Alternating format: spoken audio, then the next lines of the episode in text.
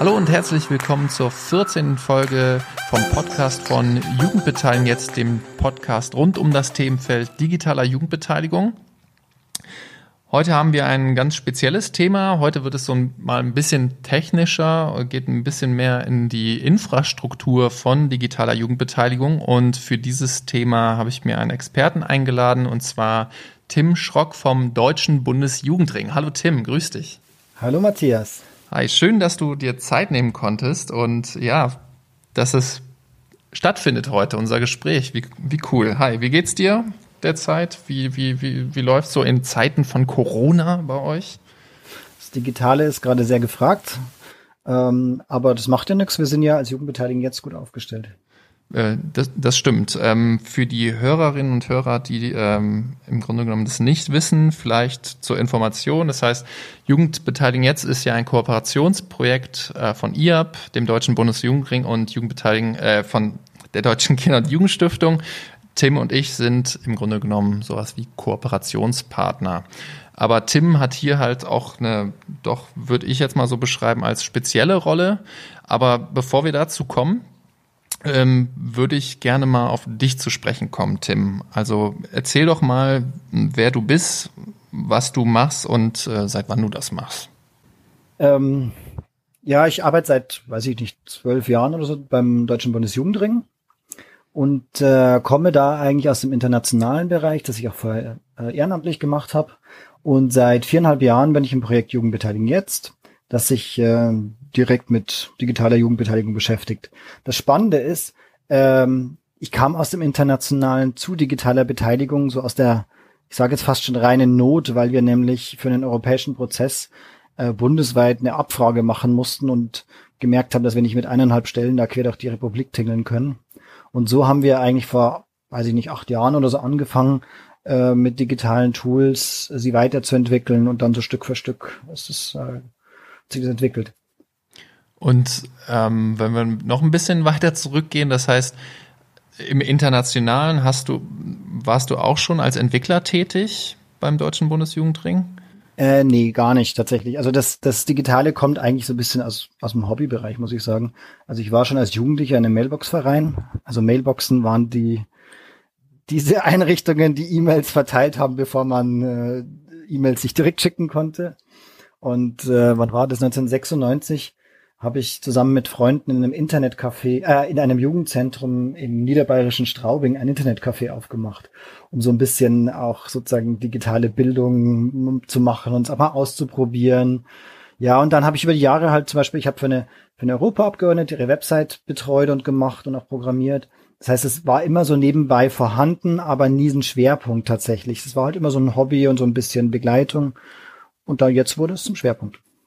Äh, du hast, das heißt, du hast auch so quasi dir das informell angeeignet. Ja, mehr oder weniger, ja. Mehr oder weniger. War dein Informatikunterricht auch so schrecklich wie meiner früher? Gab's gar nicht bei uns, glaube ich. Und den gab's, ja. Also ich habe Schreibmaschine gelernt, aber ich kann mich nicht so richtig erinnern, dass wir in der Schule digital, also wir waren da zweimal im Computerraum so ungefähr, aber ja.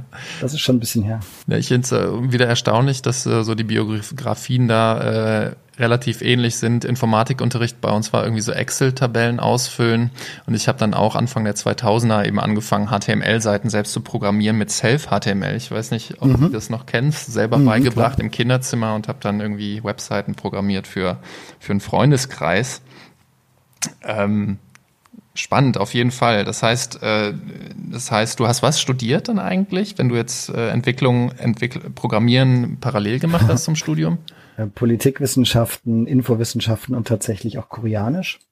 Was ich heute nicht mehr wirklich brauche im Alltag, was mir aber ziemlich geholfen hat, auch mal zu merken, dass man dasselbe mit verschiedenen Herangehensweisen erreichen kann. Also dass Sprachlogik anders ist und solche Sachen. Ja, okay. Ja, ähm, Super spannend. Das heißt, du bist dann ähm, neben dem Studium oder nach dem Studium zum Deutschen Bundes- und Jugendring gekommen. Deutsches Bund.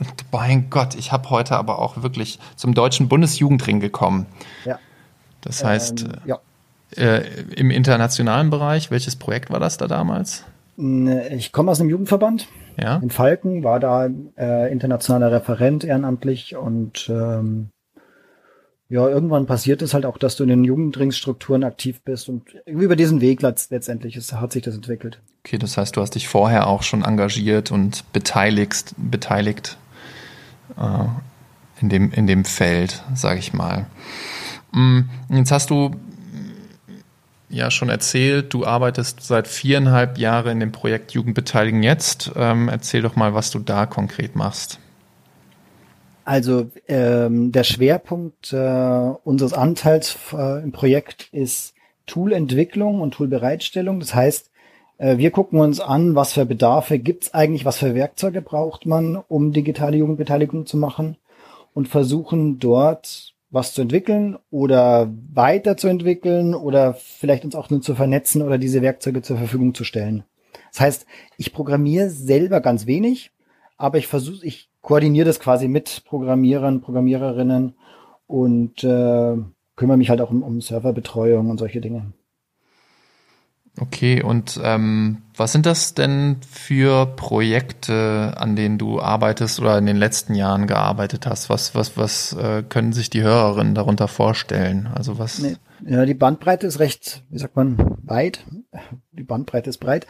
Ähm, das, das geht von reinen Befragungstools im Sinne von, was weiß ich, ähm, die Kommune befragt Schüler, Schülerinnen oder innerhalb von Jugendverbänden wird ein neues Programm entwickelt oder also Leitlinien oder sowas.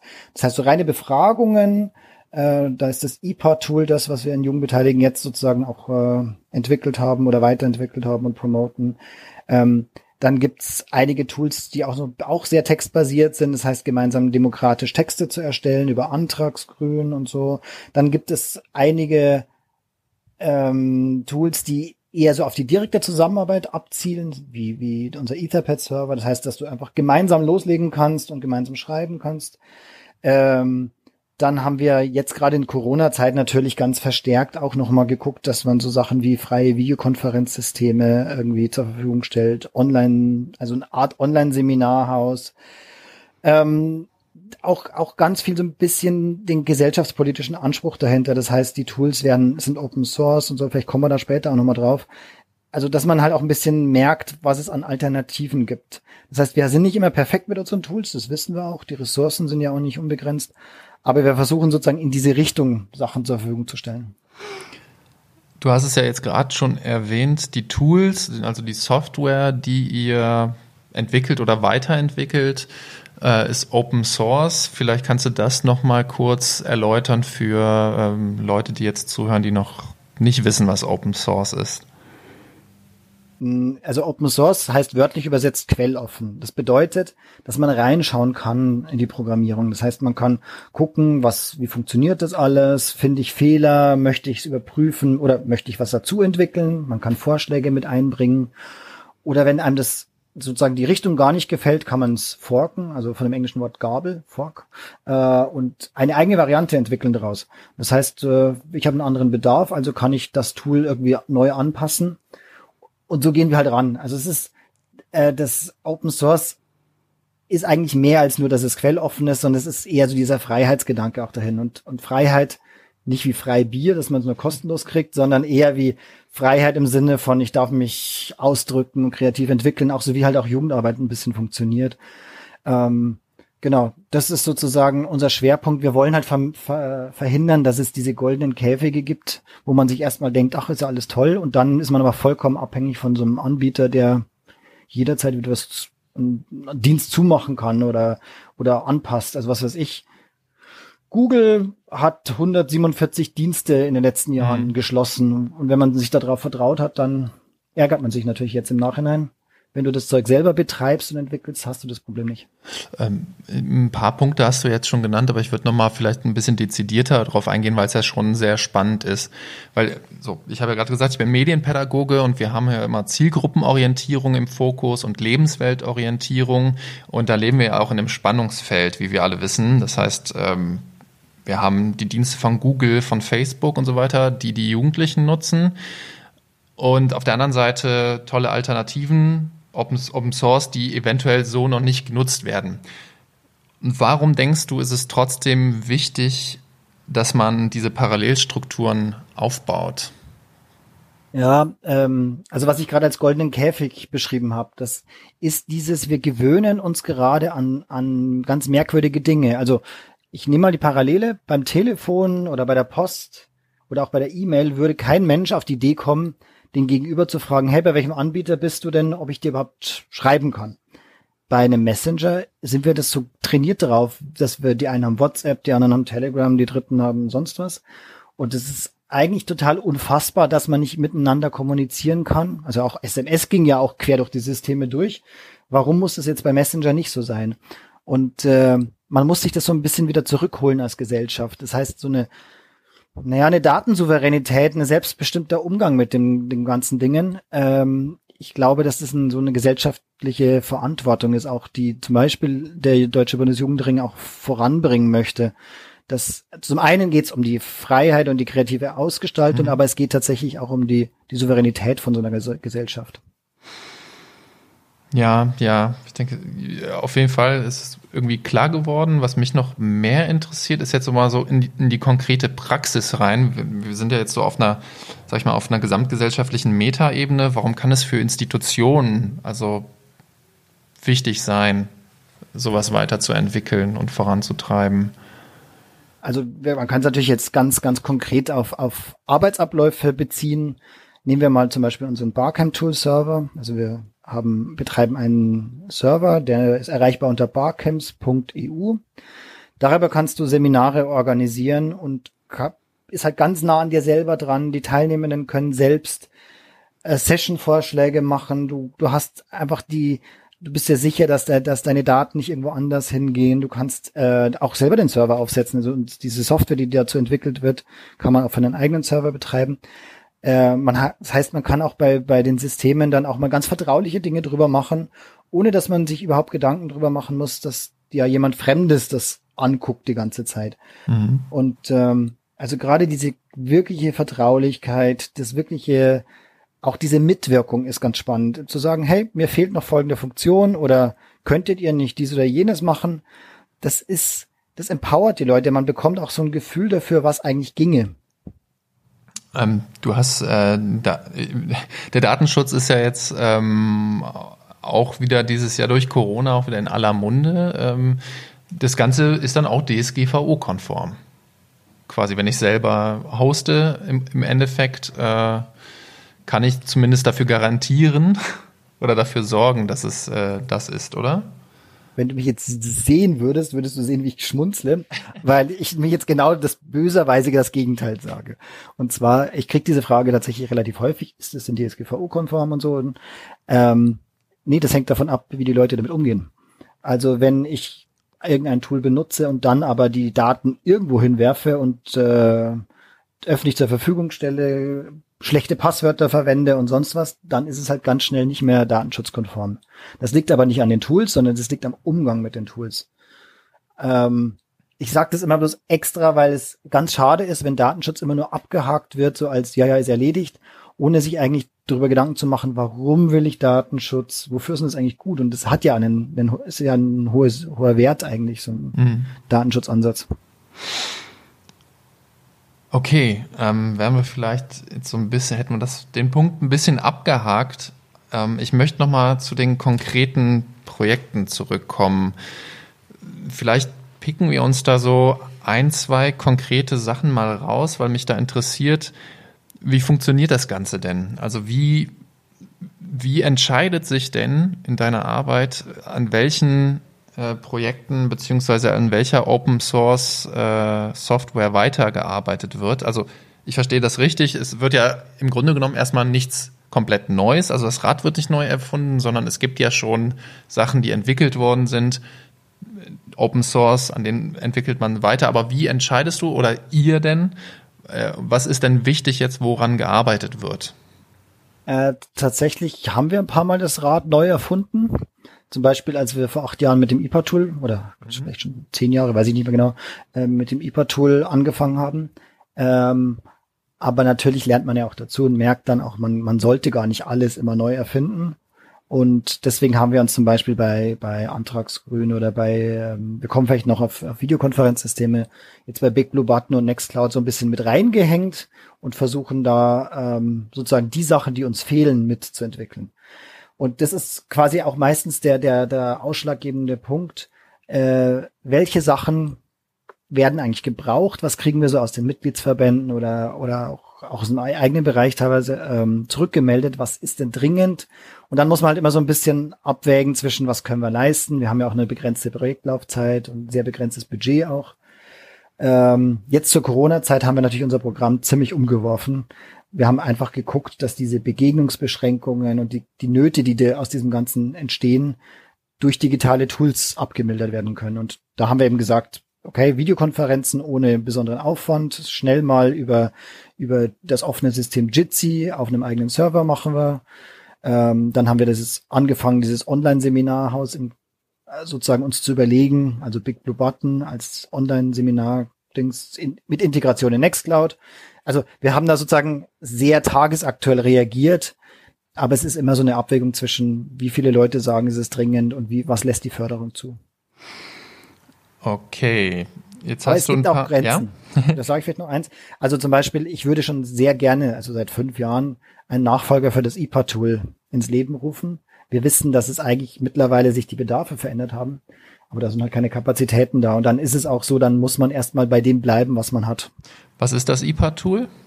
Das IPA-Tool ist grundsätzlich ein äh, Konsultationsinstrument, äh, das aber eine gesamte Beteiligungsrunde abdeckt. Das heißt, jemand, der jemanden beteiligen möchte, was weiß ich, eine Kommune möchte Jugendliche beteiligen, stellt ein Thema, gibt Informationen über das IPA-Tool, dann gibt es eine bestimmte Laufzeit, in der man beitragen kann, dann gibt es eine bestimmte Laufzeit wieder, um, um Prioritäten festzulegen oder abzustimmen. Und dann danach gibt es auch noch die Möglichkeit, dass man was erfährt, was eigentlich mit den einzelnen Vorschlägen passiert ist. Also es ist uns ganz wichtig gewesen, von Anfang bis zum Ende einer Beteiligung mal den gesamten Prozess ab, abzubilden. Und das IPA-Tool ist entstanden halt in der Zeit, als zum Beispiel Smartphone-Nutzung noch nicht so üblich war. Mhm. Deswegen ist es halt einfach äh, ein klein bisschen veraltet optisch und, und müsste ein bisschen reduzierter werden. Okay, also du hast das IPA-Tool genannt, du hast Antragsgrün genannt, Etherpad, Big Blue Button, Jitsi, Barcamptools.eu. Such dir mal eins, äh, dein, dein Lieblingstool aus und das schauen wir uns mal vielleicht ein bisschen genauer an, weil dazu hätte ich noch mal ein paar Fragen. Worüber ich würdest du am liebsten kein reden? Lieblingstool. alle, kein alle, Lieblingstool. alle, alle Kinder sind dir gleich lieb. Genau. Äh, wir nehmen doch jetzt mal Antragsgrün, weil das eins ist, an dem wir sehr stark selbst mitentwickelt haben weil andere Tools ja. sind wir immer nur teilbeteiligt. Genau, da, da interessiert mich halt ähm, überhaupt die komplette Genese. Also äh, wie ich vorhin schon äh, gesagt hatte, nach welchen Kriterien entscheidest du denn, äh, äh ob, ob daran gearbeitet wird und wie daran gearbeitet wird? Also wie sieht dieser Prozess aus? Hm. Also bei Antragsgrün war es so, äh, die Jugendverbände, also Antragsgrün erstmal ist ein Tool, mit dem man gemeinsam Texte bearbeiten, diskutieren, abstimmen kann. Das heißt so ähm quasi in so eine Gremienlogik, Konferenzlogik, genau, okay. Leitlinien, Papiere, Brainstorming für andere Prozesse tatsächlich auch. Auf jeden Fall, wir kamen, wir haben das irgendwann mal gemerkt vor, weiß ich nicht, fünf, sechs Jahren, dass es einfach eine große Not ist, dass diese Papierverfahren schwerfällig sind, dass es auch nicht transparent ist, bis man quer durch die Republik eben Dokumente verschickt und haben uns dann umgesucht, was könnte man denn tun, um das irgendwie schöner zu machen und sind dann bei einem ganz äh, noch sehr äh, basic Tool gelandet, Antragsgrün.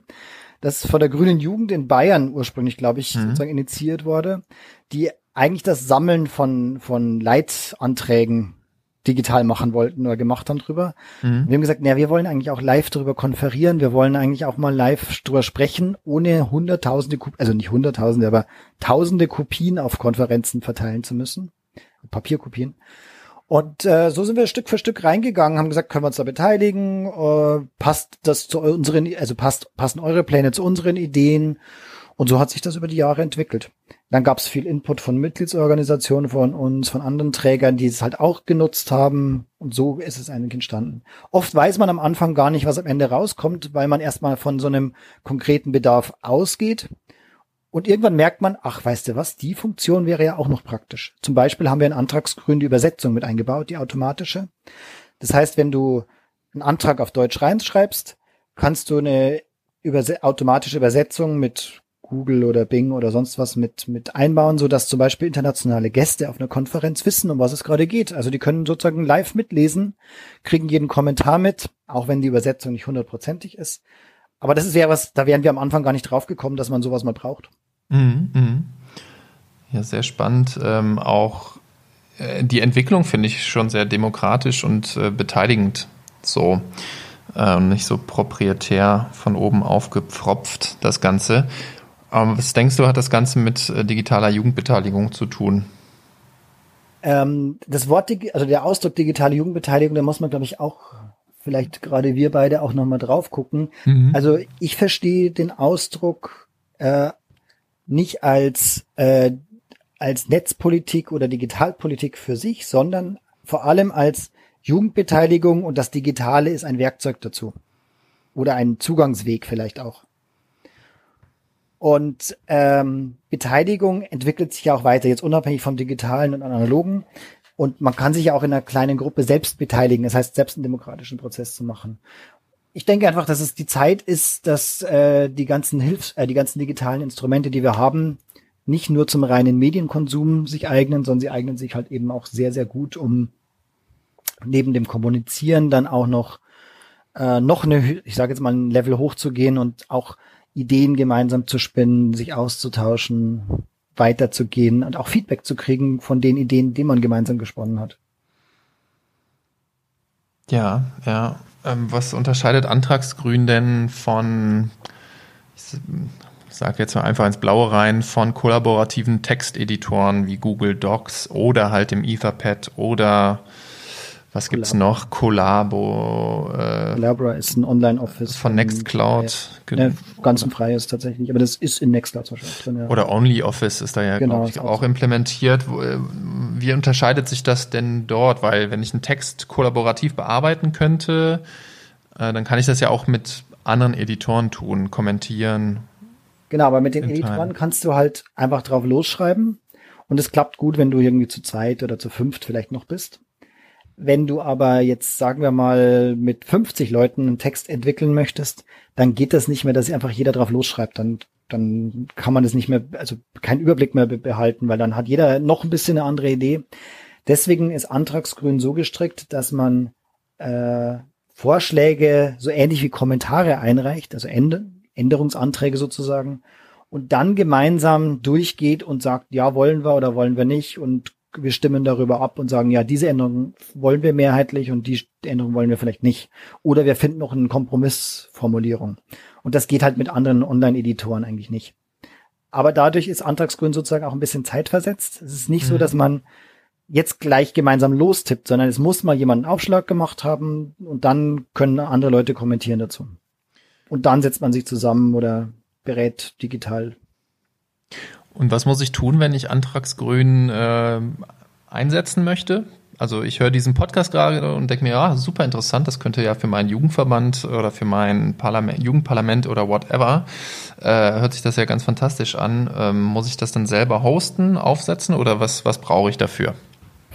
Du äh, gehst davon aus, dass Leute gleich wissen, was Hosten ist. ähm, also äh, tatsächlich gibt es verschiedene Wege. Wir versuchen es möglichst komfortabel zu machen, aber es ist immer so eine äh, Abwägung zwischen, was man leisten kann, was nicht. Also Antragsgrün kann man frei runterladen. Das ist webbasiert, das heißt, es muss auf irgendeinem Server installiert sein. Also wenn man einen WordPress-Blog schon hat oder sowas, dann läuft da Antragsgrün auch, weil das ganz wenig Ressourcen braucht. Aber man muss es eigentlich tun. Aber es gibt auch die Möglichkeit, also das Runterladen, jetzt erkläre ich gleich noch, ähm, parallel zum selber betreiben gibt es die Möglichkeit, zum Beispiel auf antragsgrün.de, das ist ein, äh, ein Verein, der besteht aus den teilweise den Entwicklern und Entwicklerinnen, aber auch irgendwie Leute, die das gern vorantreiben wollen, kann man sozusagen das auch mal ausprobieren oder mieten sozusagen. Oder auch der DBR stellt mal eine, eine, Instanz zur Verfügung, wenn man sagt, hey, wir haben eine Konferenz oder ein Treffen und wir kriegen das nicht selber hin. Ähm, das Herunterladen geht so, also Suchmaschine anwerfen, Antragsgrün eintippen, klappt wahrscheinlich. Ansonsten verweise ich da gerne auf äh, sowohl auf die Jugendbeteiligen jetzt Website, die die Tools vorstellt, äh, und für die Toolentwicklung und was gerade Neues so gibt, eignet sich am best besten der Tool-Doku-Blog vom DBR. Das heißt, wir haben da einen Blog, der, wo wir immer berichten, was Neues ist und wie, wie man das Tool genau installiert und wie, wie es funktioniert. Äh, der ist erreichbar unter tooldoku.dbr.de. Findet ihr in den Show Notes. gut, sehr gut. Ähm, und da erfährt man, wie man Antragsgrün bekommt. Bekommen heißt, man kann es sich runterladen, man muss nichts bezahlen, man muss auch nicht sagen, wer man ist, man kann das auch anonym nutzen. Sehr schön. Okay, ich glaube, ich habe jetzt einen ähm, ganz guten Eindruck eigentlich von Antragsgrün bekommen, von der Installation bis zum bis zur äh, konkreten Praxis. Was mich jetzt noch interessiert, genau im März, wie wir alle wissen, kam Corona. Wir sind alle zu Hause geblieben im Homeoffice und für ganz viele Verbände, Institutionen war es dann ganz wichtig, jetzt, äh, wenn man es noch nicht getan hatte, viel auf digital umzustellen. Und da hat man ja schon gemerkt, dass bei dir, bei euch dann sehr viel aufgeschlagen ist und ihr auch sehr viel entwickelt habt. Äh, ihr habt, glaube ich, den Etherpad-Server ähm, da müsste man vielleicht auch noch mal ein paar Worte drüber verlieren. Äh, der ist umgezogen. Ähm, und ihr habt auch Videokonferenz-Tools aufgesetzt in dem Zuge. War das vorher schon eigentlich der Plan, also Jitsi und Big Blue Button aufzusetzen oder kam das mit, mit Corona? Ähm, fragst du mich jetzt als Mitarbeiter, das die wird er oder meine eigenen Ideen und so. Also wir, wir haben eine, eine Menge Ideen eigentlich so quasi in der Schublade. Es gibt Dinge, die haben wir schon vor drei, vier Jahren besprochen, auch wie ein Online-Abstimmungstool und so, die, die aber aus, aus Zeitgründen nie sozusagen umgesetzt wurden. Ähm, und man muss auch sagen, ich meine, das Projekt äh, besteht quasi aus mir als eine Stelle. Das heißt, es ist auch vieles dann nur möglich, wenn, wenn ich halt sozusagen andere Sachen dann eben nicht mache oder vorziehe oder wie auch immer. Ähm, es war eine steile Lernkurve, muss ich zugeben. Mhm. Also Jitsi und Big Blue Button sind, wenn sie mal laufen, super. Äh, bis man sie zum Laufen kriegt, muss man sehr viel auch selber erstmal verstehen und, und auch klären. Und auch bei denen merkt man das. Also jetzt gerade die letzten Monate, wenn du dich an, wenn du anguckst, was da mhm. an Veränderungen stattgefunden haben, auch die haben wahnsinnig nachgerüstet.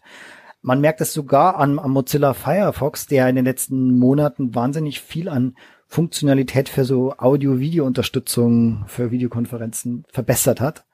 Also das war nicht nur für uns eine tolle Corona, also eine, nicht eine tolle, so eine innovative Zeit, sondern auch ganz viel für große Software. Mhm, mhm. Also vielleicht nochmal kurz ähm, für, für die Hörerinnen, die jetzt nicht wissen, worum es geht. Jitsi ist ein Open Source Videokonferenz-Tool für kleinere Gruppen, nicht wahr? Ja, also tatsächlich kannst du auch 100 Leute in eine Gruppe oder in eine Videokonferenz packen? Also die Frage ist halt wie. Äh, das Problem bei diesen ganzen Online-Videokonferenzen, und da gehört übrigens auch äh, die kommerziellen Anbieter genauso dazu, die scheitern ein bisschen oder haben ne anderes, die haben eine Begrenzung darin, wie, wie gut dein Endgerät diese ganzen Videostreams verarbeitet. Deswegen hat sich jetzt Zoom zum Beispiel dafür entschieden, dass eigentlich äh, du das nur gut über eine eigene App nutzen kannst. Zoom über den Browser ist ganz reduziert. Mhm. Das glaube ich, du siehst sogar nur ein einziges Video.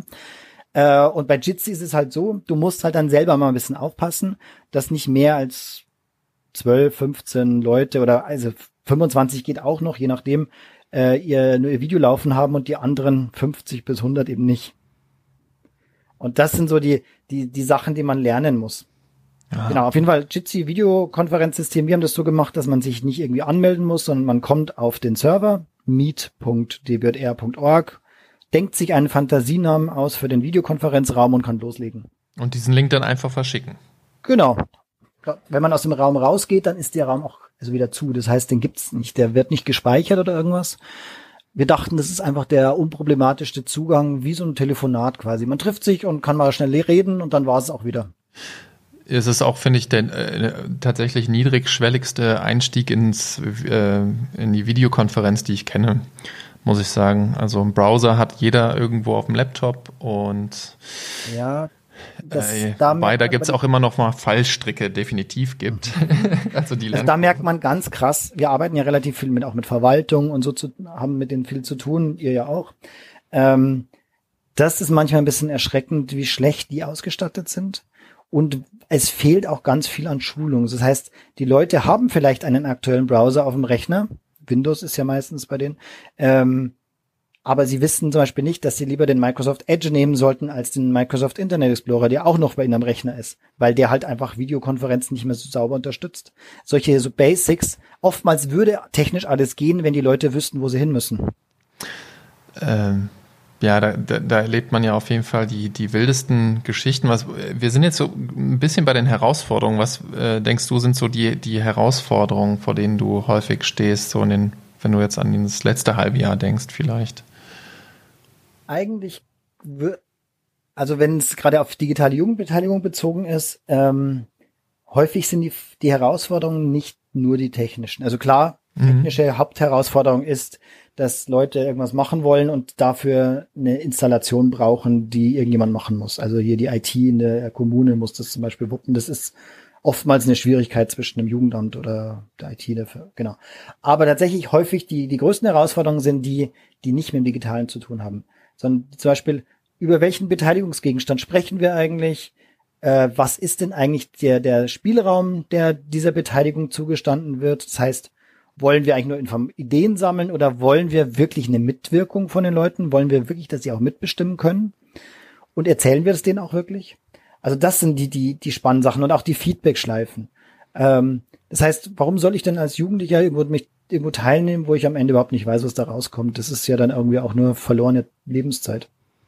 Das, das, das sozusagen klar zu machen, gerade in der Politik und der Verwaltung, das ist echt die größte Herausforderung. Mhm. Wir haben gerade die Halbstunde, äh, die, die halbe Stunde äh, durchbrochen. ähm, deswegen habe ich noch zwei, zwei Dinge, die ich alle meine Interviewpartnerinnen frage.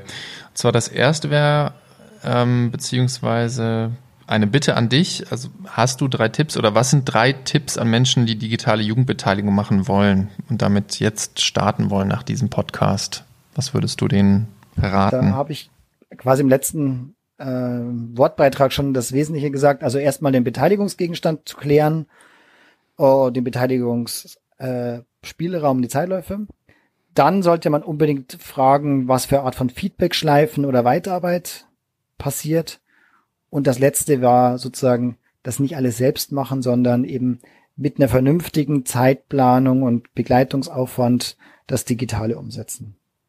Und zum Abschluss, lieber Tim, ähm, wenn es einen Digitalpakt digitale Jugendbeteiligung gäbe oder Jugendarbeit, was wäre dein Wunsch? Ach, ich könnte da noch mal ein bisschen was Provokatives sagen. Ähm, in der Politik und gilt ja gerade künstliche Intelligenz als das heiße Thema und das Tollste und jeder soll das tun.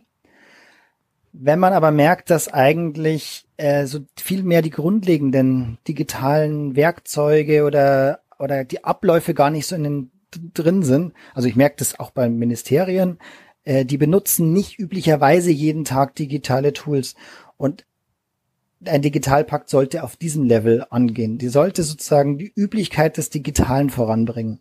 Nicht irgendwelche großen Luftschlösser mit, mit neuronalen Netzen, sondern erstmal überlegen, dass jeder auch ganz üblich gemeinsam brainstormt, kollaborativ arbeitet, sonst was auch mit digitalen Werkzeugen. Das wäre ein guter Digitalpakt. Das sind doch schöne abschließende Worte.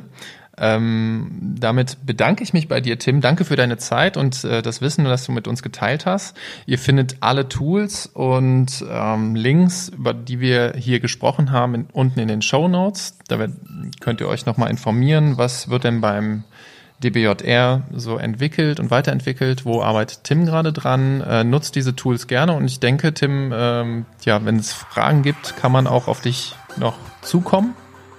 Natürlich. Oh, unter digital.dbjr.de. Das genau, war die Adresse. Okay, alles klar. Dann danke ich dir und wünsche euch allen eine schöne Woche. Macht's gut. Tschüss. Vielen Dank auch. Ciao.